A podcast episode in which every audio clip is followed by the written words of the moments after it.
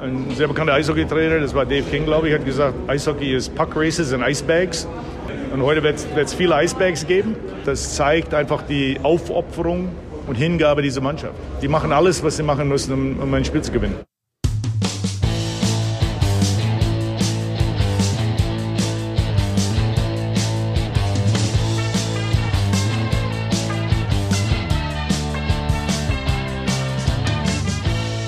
Die Ehre. Schön, dass ihr dabei seid. Ich bin Christoph Fetzer. Bisschen Hockey geht immer und es geht auch noch weiter für die deutsche Nationalmannschaft, denn die steht im Halbfinale, hat die Schweiz geschlagen. Puck Races and Icebags für Harry Kreis und sein Team und auch für Bernd Schwickerath, oder? Da in der Mixzone. Servus. Ja, vor allen Dingen, weil meine Mückenstiche jetzt richtig anfangen zu nerven, muss ich sagen. du, machst, du, du, machst, du, machst, du machst ja Bug Races and Icepacks. Oh. Oh, oh, Aber ey, komm, dafür, dass er spontan ist, ist er nicht so schlecht. Beeindruckend, schwer beeindruckend. Deutschland schlägt die Schweiz, kommt tatsächlich weiter, zieht ins Halbfinale ein. Ein 3 zu 1 Sieg. Ja, das Spiel, das du, du erwartet hast, wieder auf, auf Augenhöhe und auf hohem Niveau und ganz schön hart, ne?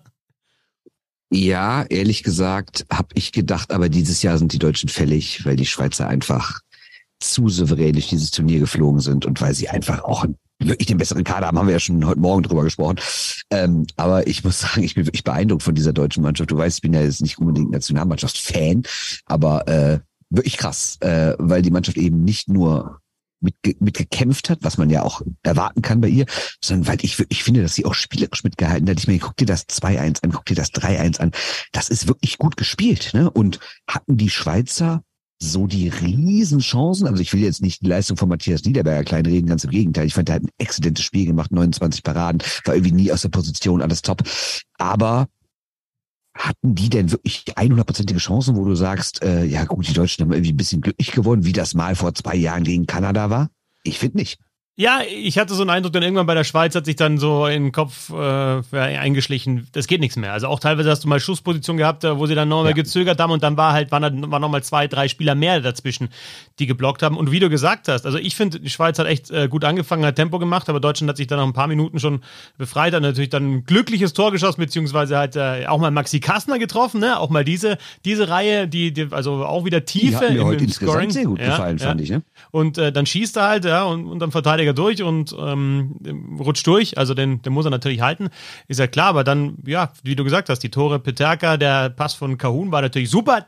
Ja, da brauchst du halt auch mal, haben wir auch drüber gesprochen, du brauchst einen Kahun gegen so einen Gegner, wo nicht so viel Platz ist. Der findet den Pass durch, durch ein paar Schläger und ein paar Beine und Peterka macht das dann auch geil, zieht die Scheibe rüber, schießt ähm, und äh, ja, Sturm geiler Konter in Unterzahl. Ne? Also äh, Thema Unterzahl schauen wir uns gleich auch noch an. Erst mal, mal Harry Kreis mit seinem äh, Fazit. Ja, die, ihr habt ja gesehen, die Mannschaft ist heute Spiel 5, Ausscheidungsspiel Nummer 5. Die gehen mit dieser Situation souverän um. Die lassen sich nicht dadurch verunsichern, irritieren. Äh, das 1 zu 0 hat sicher geholfen. Dieses Gefühl der, okay, wir sind drin, gegen eine starke Schweizer Mannschaft. Äh, und, und, das haben wir dann über 16 Minuten fortgesetzt, unabhängig von der Entwicklung des Spiels. Das war auch eine Vorgabe, egal wie das Spiel läuft, Jungs. Wir bleiben in unserer Struktur, wir bleiben am Spielplan. Das haben die Jungs fantastisch gemacht. Kühler Kopf. Und das zieht sich jetzt auch schon ein bisschen, ein bisschen durch, durch die letzten Partien. Absolut. Ich meine, wir haben ja jetzt auch schon mehrfach mit den Spielern drüber gesprochen und es ist ja auch keine ganz neue Erkenntnis, dass ein Trainer jetzt nicht nur dafür da ist, irgendwie besonders ausgeklügelte Taktiken zu äh, entwerfen, sondern er ist ja auch so ein bisschen Psychologe, so ein bisschen, ein bisschen Vaterfigur, wenn man es ein bisschen überhöhen will. Und das ist Harry Kreis halt total. Ne? Also der gibt dieser Mannschaft Ruhe, egal was ist. Also auch heute gab es ja wieder mehrere Rückschläge. Ne?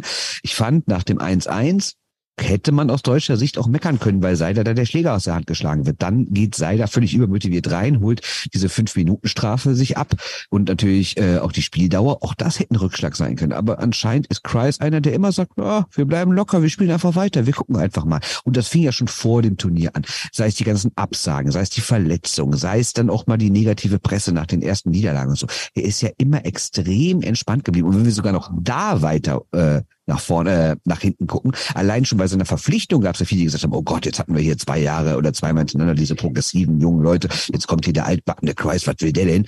Ähm, ja, er straft alle Lügen, muss man sagen. Ne? Ich meine, sowas passiert im Hockey. Äh, äh, Moritz war ja selber äh, sehr geknickt. Er wusste, dass er jetzt ähm, die Mannschaft oder das Eis verlassen muss. Aber an der Bank haben wir gesagt, okay, wir gehen raus, äh, wir rücken zusammen, wir gehen raus, wir bauen diese Strafzeit ab und es geht weiter. Also das ist ein, ein Musikteil und deshalb sage ich immer, wir sind nicht abhängig von ein oder zwei Spielern. Das ist eine mannschaftliche Leistung, eine ist ausgefallen, nächste hat ein bisschen mehr gemacht. Ja, das ist, das ist wirklich nochmal ein Zusammenrücken. Auf geht's, Jungs. Das lösen wir jetzt. Äh, wir lösen das mit den Spielern, die da sind. Die, die nicht da sind, schade, aber äh, wir schaffen das auch so. Und das, das, das hat die Mannschaft, die, die haben ja, also, they didn't miss a beat. Weißt du, das, das Herz ist immer noch weitergeschlagen. Next Man Up und da ging es natürlich um die 5-Minuten-Strafe für Moritz Seider. Ich glaube, wir brauchen nicht diskutieren. Das war eine klare, also auch völlig übermotiviert. Das war auch so eine Phase, wo ich mir gedacht habe, okay, jetzt eskaliert es dann gleich. Oder eigentlich hat es ja dann Seider eskalieren lassen. Hat vorher schon mal ein paar harte, aber gerade noch so faire Hits gefahren. Da kommt er als dritter Mann rein. Deutschland spielt gerade in Überzahl. Er fährt Haas einfach von hinten gegen die Bande. Ich glaube, da brauchen wir nicht diskutieren. Ja, ich meine, Seider war meiner Meinung nach im ersten Drittel der beste Spieler. Der war ja unfassbar motiviert, der war so präsent, der hat jeden Zweikampf, glaube ich, gewonnen, hat Leute durch die Gegend gekegelt, auch nach, nach Pfiffen, wenn der einer zu nah Niederberger war, hat er die da weggeholt. Und ich habe mir gedacht, wow, das ist der Seider, den ich ehrlich gesagt in der Vorrunde ein bisschen vermisst hatte. Da fand ich ihn nicht immer so stark. Heute im ersten Drittel eine überragende Leistung. Und ich glaube, er war einfach so in diesem Modus, ich gewinne dieses Spiel heute. Und dann ist er einfach auch durch diese Situation vor dem 1-1, wo er sehr angepisst war, er hat mit den Schiris diskutiert, dann ist er zur Bank gefahren, ist dann nochmal zu den Schiris hingefahren, da habe ich gedacht, Junge, jetzt aber gut.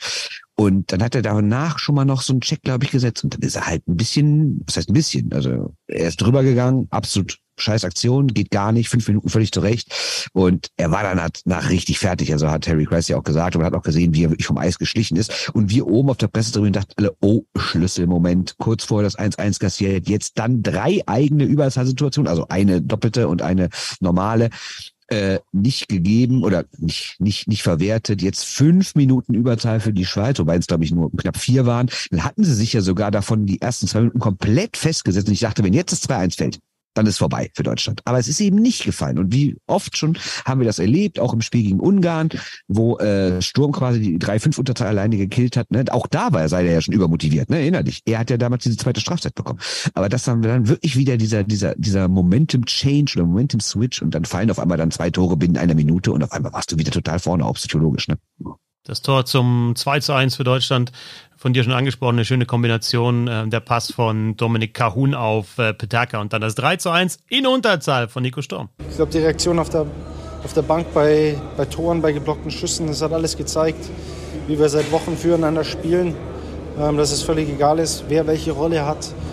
Ähm, ja, ich bin einfach stolz darauf, was die Mannschaft heute geleistet hat, war überragend. Ähm, eine unglaubliche Energieleistung. Ähm, haben uns nicht aus der Ruhe bringen lassen, auch in den Phasen, wo die Schweiz mehr von dem Spiel hatte. Ähm, sind wir kompakt geblieben, haben dann halt mal Schüsse geblockt, haben die Saves bekommen in den entscheidenden Momenten und deswegen hat es heute geklappt.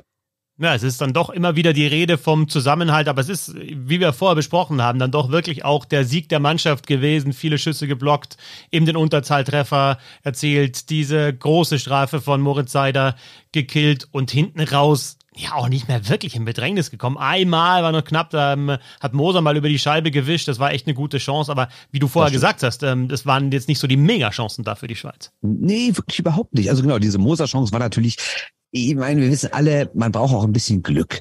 Also erstens hast du natürlich Glück mit deinem eigenen 1-0 und vergessen wir mal nicht, dass eigentlich der Herr Ginoni bei den Schweizern im Tor stand, der statistisch gesehen mit der beste Torwart dieses Turniers ist. Aber weil Ginoni ja bei diesen letzten beiden Niederlagen, Olympia 18 und WM 21, äh, im Tor stand, gab es ja schon so die Geschichte, ah, kann der Deutschland schlagen? Stellen wir lieber den Meier rein. Dann stellst du den Meier rein und der patzt halt direkt in den ersten sechs, sieben Minuten.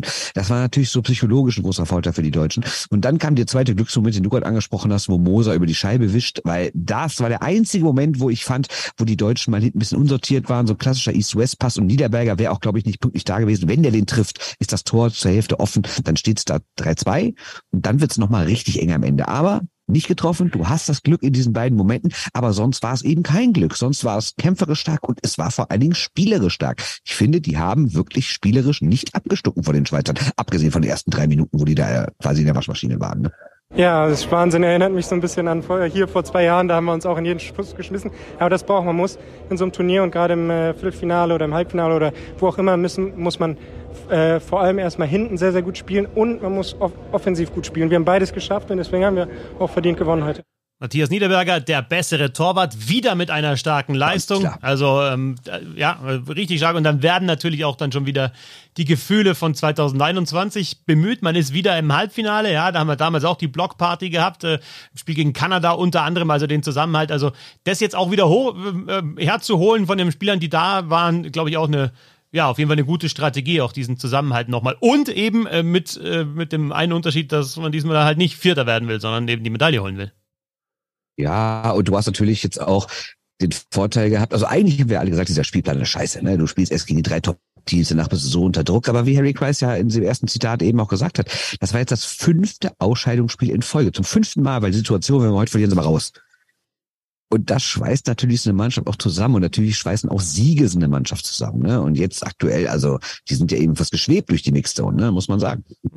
Und das Halbfinale steht ja jetzt auch schon fest. Und es gibt wieder das Duell mit der USA zum dritten Mal innerhalb kürzester Zeit natürlich Test, dann in der Gruppenphase und jetzt also im Halbfinale, weil die USA ihr Viertelfinale auch gewonnen hat, sich durchgesetzt hat mit 3 zu 0 gegen Tschechien.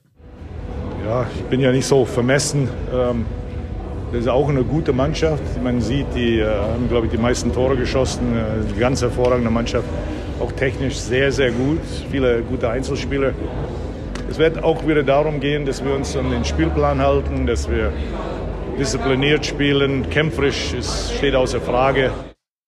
Ja, und dann ist es so, dass Harry Christ das, glaube ich, zu jedem Gegner dann wieder sagen würde. Ne? Also einfach den eigenen Spielplan ja. umsetzen, egal wer da kommt. Wobei jetzt der Spielplan ähm, in, den, in den letzten Partien wirklich auch gut durchgezogen wurde. Und man jetzt auch sieht, dass man einen schnellen Gegner, einen technisch guten Gegner wie die Schweiz wirklich schlagen kann und nicht mit Glück, sondern natürlich mit, äh, mit Zusammenhalt und mit einer kämpferischen Leistung, aber eben auch mit den spielerischen Elementen. Also auf jeden Fall diese Partie gegen die Schweiz, das beste Spiel bei diesem Turnier von Deutschland. Sie haben sich jetzt auch äh, Spiel für Spiel, Spiel dann wirklich gesteigert, noch einmal. Und ich glaube, das können sie dann auch mitnehmen in die Partie gegen die USA. Zwei Spiele um eine Medaille jetzt für Deutschland. Genau, und ich meine, du hast ja jetzt gesehen, also beeindruckend fand ich vor allem das letzte Drittel heute. Du gehst mit einer Zweitore-Führung rein gegen eine Schweizer Mannschaft, die wirklich verzweifelt ist, die natürlich im Hinterkopf hat, scheiße, wir können es doch nicht schon wieder verkacken. Wir sind irgendwie, das ist, was in den letzten Tagen ja alles geschrieben wurde in der Schweiz, wie toll diese Mannschaft ist und wie überragend die spielt. Und jetzt dieses Jahr, dieses Jahr sind sie wirklich fällig.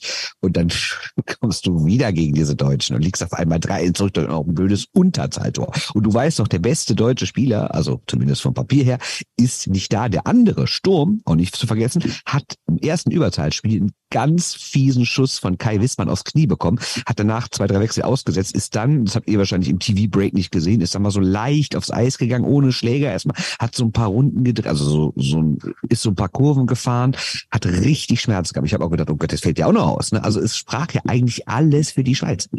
Und dann stehst du, führst du trotzdem 3-1 und lässt im kompletten letzten Drittel nur noch neun Schüsse zu. Zugegeben, da wurde auch sehr, sehr viel geblockt. Die Schweizer haben natürlich häufiger als neunmal geschossen. Aber ich fand jetzt nicht, dass du sagen kannst, die Schweizer hatten noch fünf Großchancen, haben sie einfach nicht gemacht, sondern du hast einfach kaum was zugelassen. Und das finde ich halt krass. Deutschland in dem Halbfinale trifft dort auf die USA im, in anderen beiden Viertelfinals. Die laufen jetzt gerade. Kanada ist gerade in Führung gegangen mit 1 zu 0 gegen Finnland. Also Kanada gegen Finnland und Schweden gegen Lettland sind die anderen beiden äh, Viertelfinalspiele. Also ihr hört, äh, wir haben früh nach dem Spiel aufgezeichnet. Cool, Bernd, dass das so schnell äh, geklappt hat. Äh, aus der Mixzone dann eben in die ähm, ja, Pressezone rein, in den, in den Presseraum und äh, ja, mit den aktuellen Infos von der deutschen Nationalmannschaft, die im Halbfinale Boah, steht. Kollege, ne, ich muss jetzt mal die Straßenseite wechseln. Ne? Also hier in hier in äh, Riga ist das nicht alles direkt, ist das nicht alles in einem Haus, sondern äh, ich musste erstmal die Straßenseite wechseln. Das finde ich, habe ich allerhöchsten Respekt verdient. Das habe ich auch sehr souverän gemacht, finde ich. Ein Fuß vor den anderen, das war echt gut. Da geht er noch auf die andere Straßenseite und das alles für diesen Podcast und für euch. Äh, und deswegen sagen wir heute natürlich auch noch einmal Dankeschön zum Abschluss äh, an Marcel, Dennis, Uwe, Christine, Henriette, Jens, Markus, nochmal Markus, Oliver, Jens, Stefan, Philipp, Volker, Manfred, Boris, Andreas und Jürgen. Alle haben supported über startnext.com slash bissl-hockey-eishockey-wm-2023 und alle, die jetzt noch supporten, haben auch die Möglichkeit, eins der Bücher von Bernd und von Sebastian, also entweder die stärkste Liga der Welt oder Eishockey, alles, was man wissen muss, zu gewinnen. Und es hat schon Forderungen gegeben, warum nicht 111 Gründe, die DEG zu lieben? Ja, ja. aus Ingolstadt kommt die Führer, äh, Forderung. Ja? Grüße, Grüße an äh, bisschen Hockey Edelfan Kalti. Ne? Okay, also da legen wir gerne noch eins drauf, weil ich hörte, da sei noch das ein oder andere von übrig. Also Wirklich? Gibt es da noch welche? Kann ich mir nicht vorstellen. Sein. Also wir werden alle Hebel in Bewegung setzen, um nochmal äh, die allerletzten Restexemplare Ja. dieses, Ich- äh, ja, dieses glaub, Standardwerkes des, des. Deutschen. Ja, genau. Ja, Ja. zwei gibt's noch in irgendeinem Archiv, glaube ich. Unterm Vatikan gibt's glaube ich, noch zwei. Ne, ich war mir nicht ganz sicher. Turnier geht weiter und äh, Bernd ist natürlich dann wieder zurück auf dem Weg nach Tampere. Eigentlich jetzt schon, Ja. oder? Er bist eigentlich jetzt schon unterwegs, ja. Ja, aber mein, Flug geht in nicht mal äh, in, in, in nicht mal zehn Stunden. Also ich muss hier jetzt gleich mal wieder Richtung Innenstadt, dann überlege ich, ob ich überhaupt noch pennen gehe und dann muss ich irgendwie um vier Uhr Richtung Flughafen und dann geht's nach Helsinki, dann mit dem Zug nach Tampere. Ah, Alles hektisch. Und morgen wird ja noch die äh, WM vergeben für 27. Wir haben das gibt's ja auch noch. so ne? Vielleicht viel Deutschland ja sogar noch eine Weltmeisterschaft. Ja, wir haben ne? noch so viel zu besprechen hier. Ja, und wir können dann ja jetzt endlich auch mal über die Amis reden. Ne? Also wenn wir jetzt hier die Vorschau machen aufs Halbfinale, da können wir auch, da, wir haben ja mit Lane Hudson gesprochen und mit Alex Tuck und so. Da machen wir dann auch noch. Ne? Genau. Wunderbar. Bernd, danke dir und äh, Grüße. Ich danke dir, Herr Fetzer. Ja, Grüße zurück. Ciao, ciao, ciao. Servus. Mach's gut. Äh. Servus.